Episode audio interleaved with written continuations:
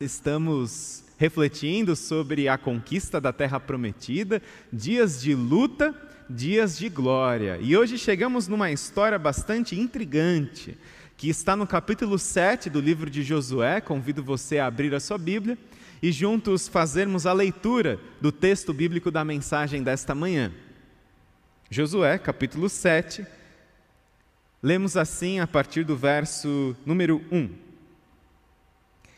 Mas os israelitas foram infiéis com relação às coisas consagradas. Acã, filho de Carmi, filho de Zinri, filho de Zerá, da tribo de Judá, apossou-se de algumas delas. E a ira do Senhor acendeu-se contra Israel. Sucedeu que Josué enviou homens de Jericó a Ai, que fica perto de Bet-Aven, a leste de Betel, e ordenou-lhes: subam e espionem a região. Os homens subiram e espionaram Ai. Quando voltaram a Josué, disseram: Não é preciso que todos avancem contra Ai. Envie uns dois ou três mil homens para atacá-la. Não canse todo o exército, pois eles são poucos. Por isso, cerca de três mil homens atacaram a cidade.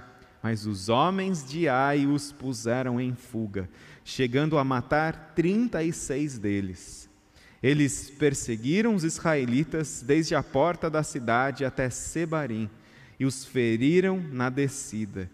Diante disso, o povo desanimou-se completamente. Diante disso, o povo desanimou-se completamente. Dias de luta, dias de glória, não é mesmo? Vamos fazer juntos a nossa oração da série? Vamos lá, onde quer que você esteja, vamos juntos orar assim. Viverei os meus dias de luta e os meus dias de glória, na certeza de que a presença de Deus em minha vida me capacita e me fortalece a fazer o que Ele quer que eu faça e a ser quem Ele quer que eu seja. Amém. Josué estava preparando o seu exército, o exército de Israel, para mais uma batalha rumo à conquista da terra prometida. A batalha contra Jericó foi um sucesso. As muralhas caíram, o povo conquistou a cidade e as nações da região de Canaã, que antes já temiam os israelitas, agora estavam apavoradas. Os hebreus estavam com tudo. O próximo destino do exército de Israel já estava definido, a cidade de Ai. Josué pede para que alguns espias, para que eles fossem até a cidade de Ai e lá verificassem a força da cidade. Os espias retornam de Ai com um relatório extremamente otimista e positivo. Eles dizem assim para Josué: Josué, o pessoal é fraco. Não precisamos atacar com todo o exército. Vamos escolher alguns e atacar em pouco, em um número baixo, reduzido, pois eles não são fortes, eles não são muitos. O que a equipe de Josué diz para ele é o seguinte: Josué, nós não precisamos ir com um time completo. Vamos poupar os nossos melhores jogadores, vamos entrar com time reserva, até mesmo para eles pegarem experiência, ritmo de jogo. Nós podemos poupar os melhores nesta partida porque o adversário é fraco. E lá vai então o exército de Israel para esta batalha contra Ai. Eles vão animados, otimistas com a vitória dada como certa. Mas o improvável acontece: o time da série D ganha de lavada do time da série A. Eles não apenas colocam os israelitas para correr, mas eles matam 36 hebreus. E nós descobrimos, nós lemos, que diante disso, o povo se desanimou completamente. Diante desta derrota, o povo desanimou-se completamente. Josué e os líderes de Israel não sabem o que fazer. Eles rasgam as suas vestes em sinal de humilhação e de desespero, em sinal de angústia. Onde foi que eles erraram? Será que subestimaram o adversário? Será que não entraram com a estratégia militar adequada, a mais adequada, a correta? E eles não sabem simplesmente aquilo que ocorreu, e Josué, Josué, o nosso exemplo de coragem, Josué, ele está abalado. Josué está profundamente angustiado e Josué faz algo neste momento que você e eu, toda vez que nós não estivermos bem, nós precisamos fazer também. Josué desabafa. Josué é bastante honesto com o Senhor em relação aos seus medos, em relação aos seus sentimentos. Em Josué 7, 7 a 9, encontramos esse desabafo do grande líder Josué. Ah, soberano Senhor, por que fizeste, por que fizeste este povo atravessar o Jordão? Foi para nos entregar nas mãos dos amorreus e nos destruir, antes nos contentássemos em continuar no outro lado do Jordão. Que poderei dizer, Senhor, agora que Israel foi derrotado por seus inimigos? Os cananeus e os demais habitantes desta terra saberão disso. Nos cercarão e eliminarão o nosso nome da terra. Que farás então pelo teu grande nome? Josué está desesperado. Josué está profundamente angustiado e Josué tem um medo. Os hebreus eles estavam com tudo até a batalha contra Jericó. As nações da terra temiam os israelitas até a batalha de Jericó. Agora, um povo fraco, pequeno, colocou os temidos hebreus para correr e matou dezenas de hebreus. Josué teme que as nações vizinhas vejam essa vulnerabilidade e fraqueza de Israel e aproveitem para atacar Israel em massa. Então eliminem o nome do povo da face da terra. E Josué, desesperado, ele diz: O que o Senhor fará pelo teu grande nome? Josué está angustiado. E então o Senhor responde algo para Josué. O que estava oculto, escondido, é trazido à tona e revelado a Josué.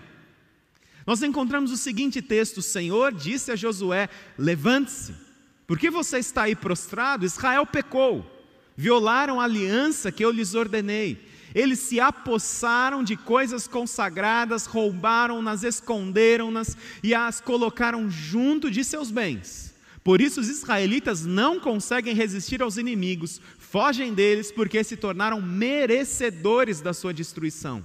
Não estarei mais com vocês, se não destruírem do meio de vocês o que foi consagrado à destruição coisas consagradas à destruição no meio de vocês, ó Israel.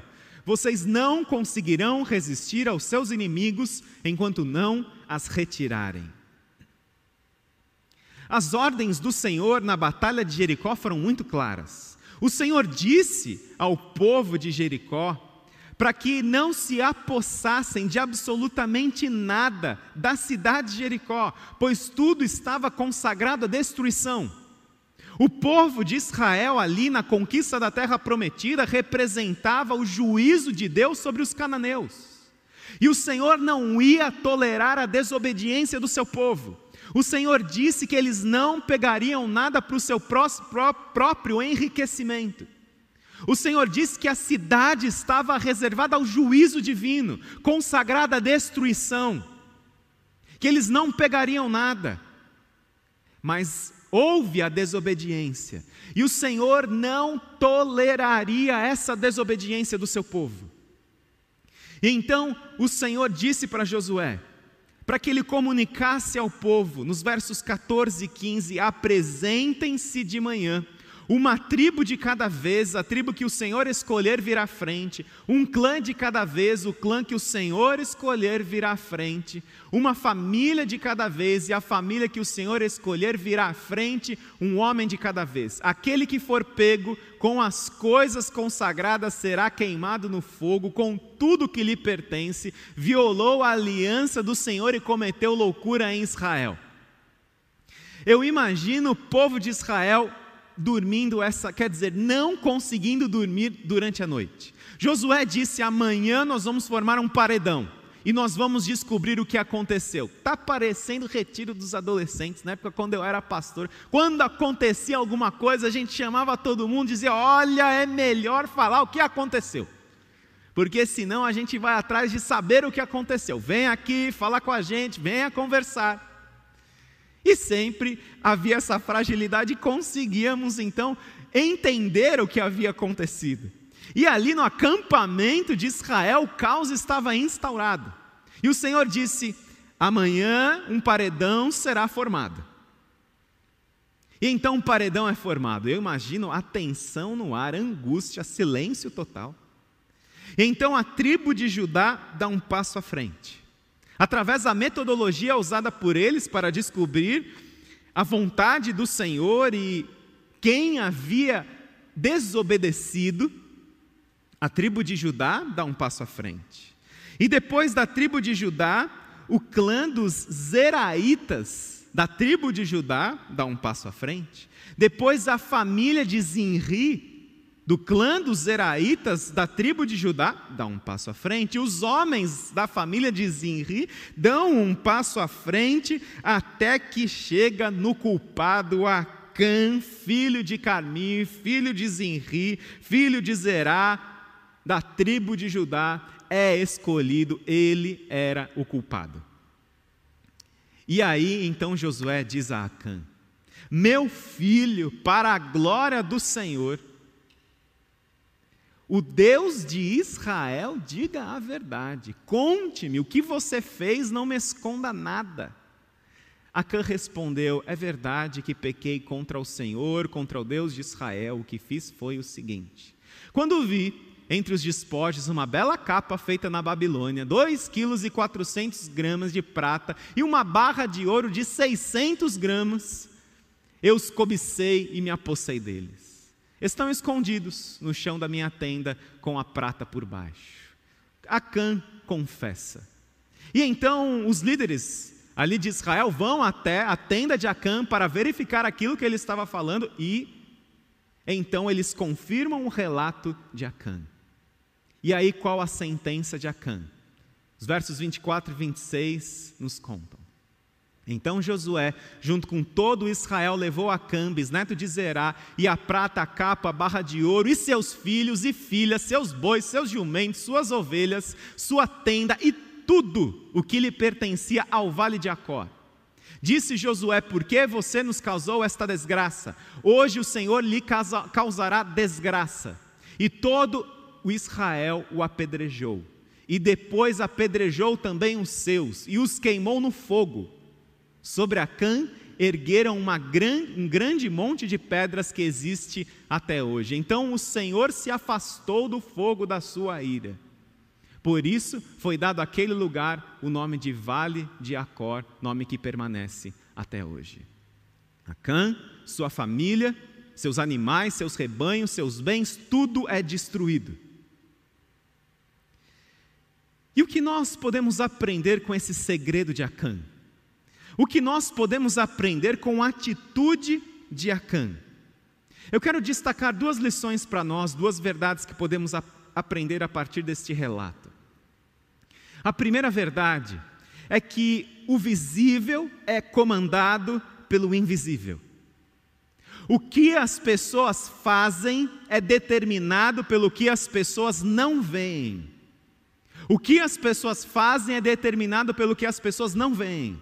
Seja isso no inconsciente da psicanálise de Freud, seja isso na batalha espiritual, conforme encontramos nas Escrituras em Efésios, seja isso em questões práticas do dia a dia, como o sucesso e o fracasso. Tanto o sucesso como o fracasso são determinados por momentos que as pessoas não veem, que não está disponível aos olhos e aos olhares das pessoas. Pense no sucesso. O cientista norte-americano e inventor Thomas Edison, do século 19 e 20, ele registrou mais de 2 mil, ele registrou 2.332 patentes ao longo da sua vida. E três delas são muito usadas até os dias de hoje. O fonógrafo, o cinematógrafo, ou seja, o aparelho de transmitir som, reproduzir som, o cinematógrafo, a primeira câmera a gravar imagens, e a lâmpada elétrica incandescente. Invenções de Thomas Edison. E Thomas Edison tinha uma frase que era a seguinte: que sucesso e talento é 1% de inspiração e 99% de transpiração. Ou seja, o que ele diz é o seguinte: o que as pessoas veem falar bem um idioma, tocar bem um instrumento, ter um currículo bem interessante, ter uma boa formação, o que as pessoas veem é determinado pelo que as pessoas não veem. Horas estudando inglês, horas estudando um outro idioma, idioma horas, estudando um instrumento, horas se preparando fisicamente para suas partidas. O que as pessoas veem? Erguer a taça da Copa do Mundo, receber a bola de ouro como melhor jogador. É precedido por escolhas, por comportamentos e atitudes que as pessoas não veem. Horas, horas, horas, horas e horas de treinamento e de privações. O que as pessoas fazem é determinado pelo que as pessoas não veem, seja no sucesso, seja no fracasso. No fracasso é a mesma coisa. Pense em alguns exemplos bíblicos. Davi.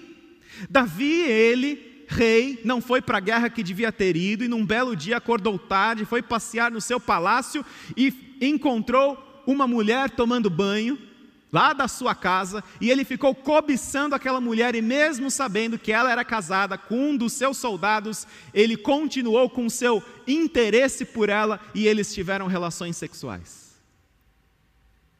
Dessas relações, dessa relação, a mulher Batseba engravidou e Davi tentou dar um jeito em tudo e mandou assassinar o esposo dela, o soldado Urias. Mas tudo começou com diversas escolhas e atitudes que não necessariamente estão expostas aos olhares das pessoas. Pense também em Pedro, que negou Jesus três vezes. Pedro simplesmente ignorou o que o Senhor disse para ele: Pedro, ainda nesta noite, antes que o galo cante três vezes, você me negará. Antes que o galo cante três vezes, você me negará, Pedro. Você vai me negar, preste atenção, mas Pedro não dá atenção às palavras do Senhor. E o fracasso na nossa vida, a queda, do, a queda no pecado, ela é precedida por inúmeras escolhas anteriores. E assim foi com Acã também. Assim foi com Acã.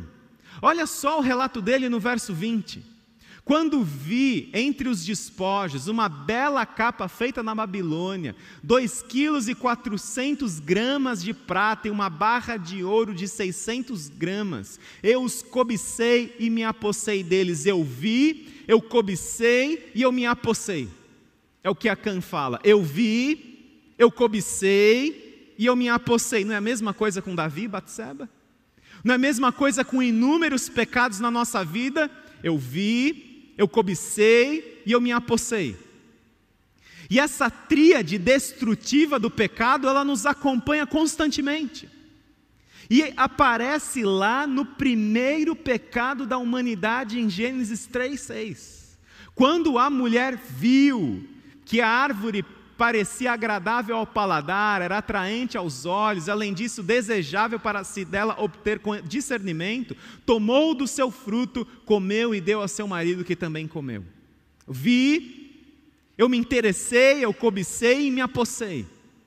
E nós precisamos romper com essa tríade destrutiva do pecado.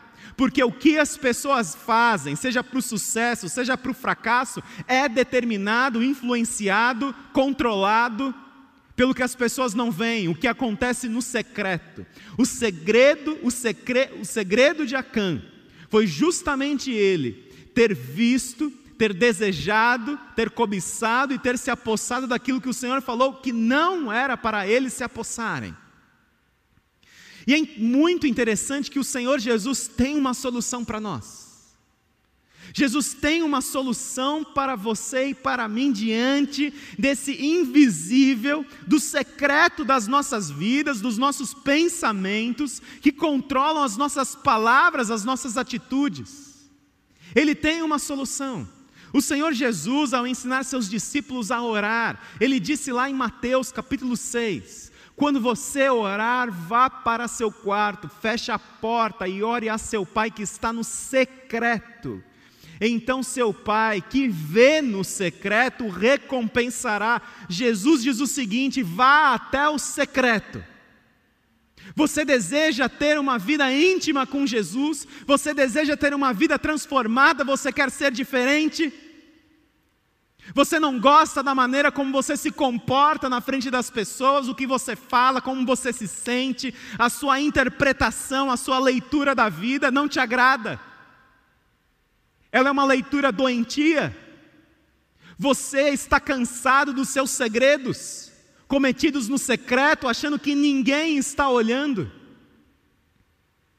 O Senhor Jesus diz o seguinte: você vai lá no secreto você vai lá no seu quarto, você fecha a porta, porque é a partir do secreto que Deus vai te transformar. A transformação acontece de dentro para fora. Não é apenas mudando diante dos olhares das pessoas, mas aquela frase que diz que o que nós fazemos quando ninguém nos vê fazendo o que nós estamos fazendo, ela é definidora.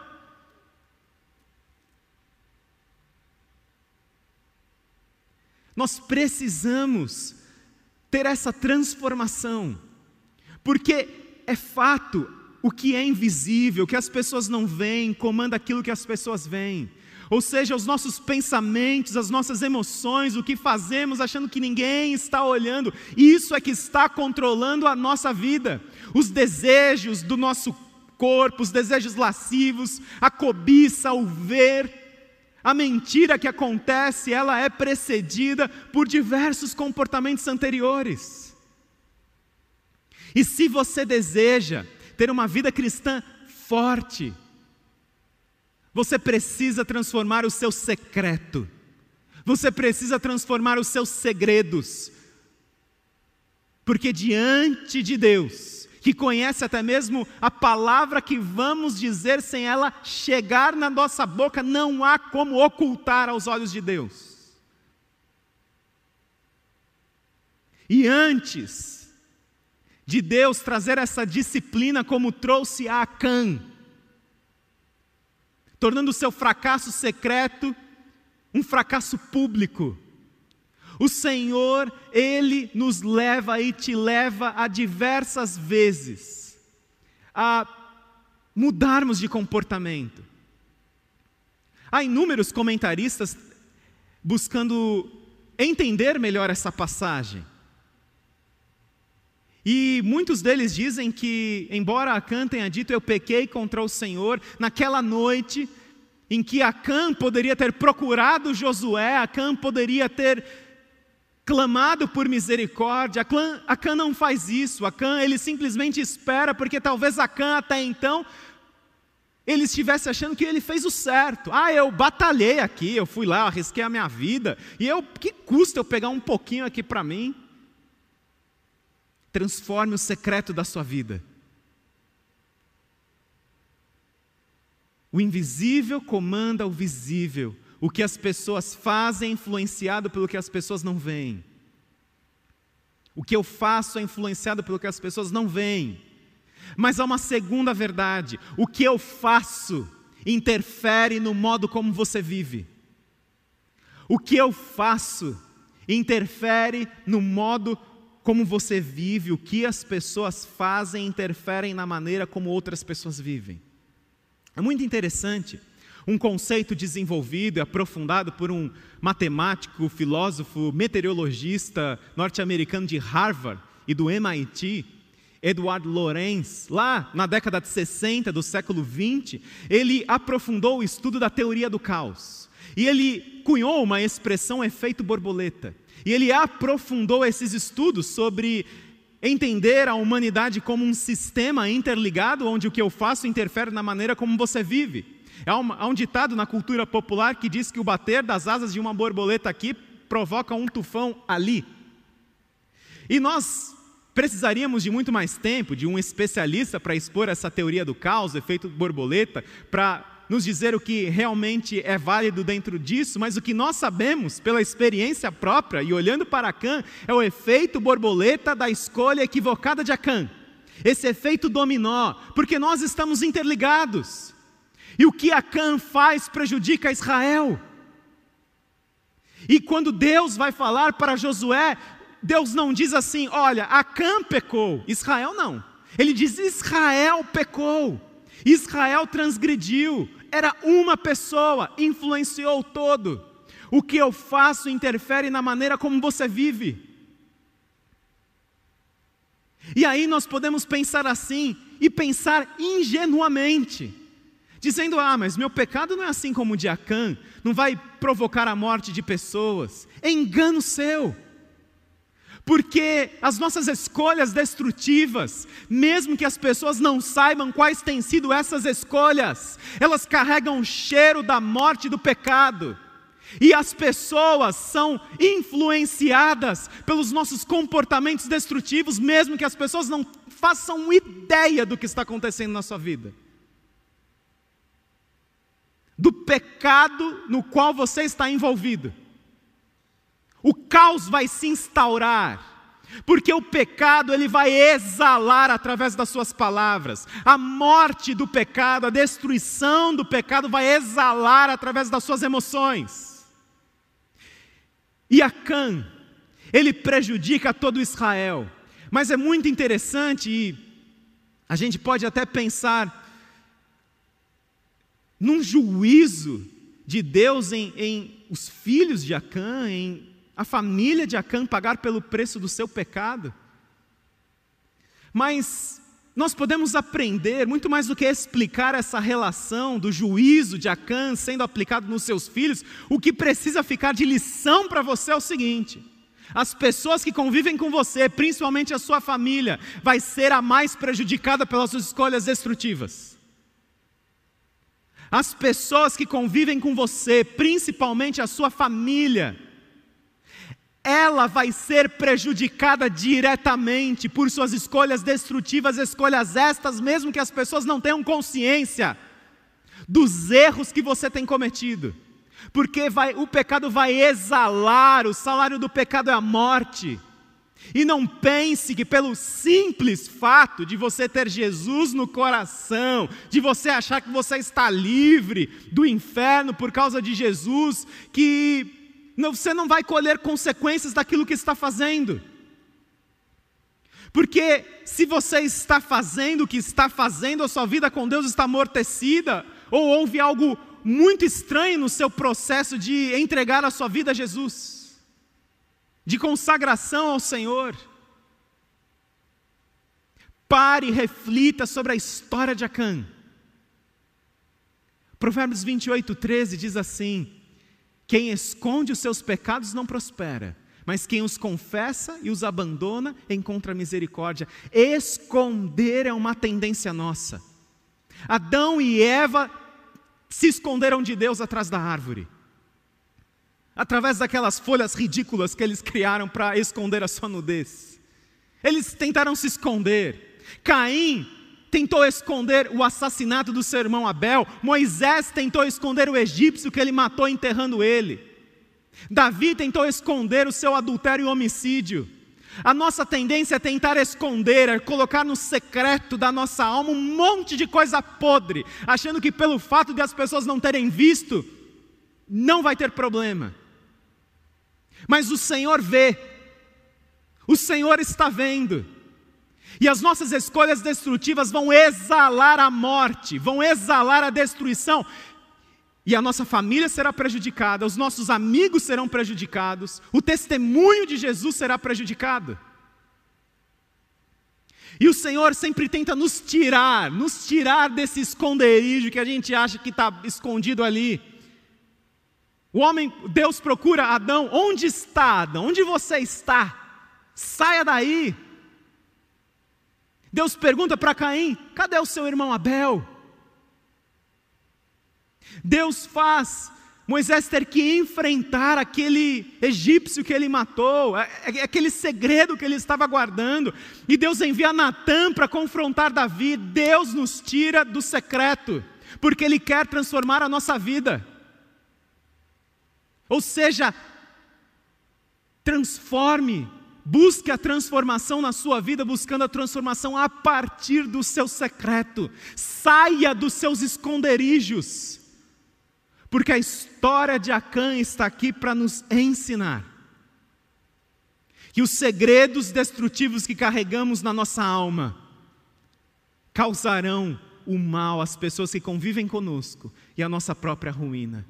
Mas Deus está disposto a tratar os seus segredos e a te tirar desses esconderijos para te transformar a partir do secreto da sua alma. E eu convido você a orar junto comigo neste momento. Ó Deus, tenha misericórdia de nós. Ó Deus, nós colocamos a nossa vida nas tuas mãos.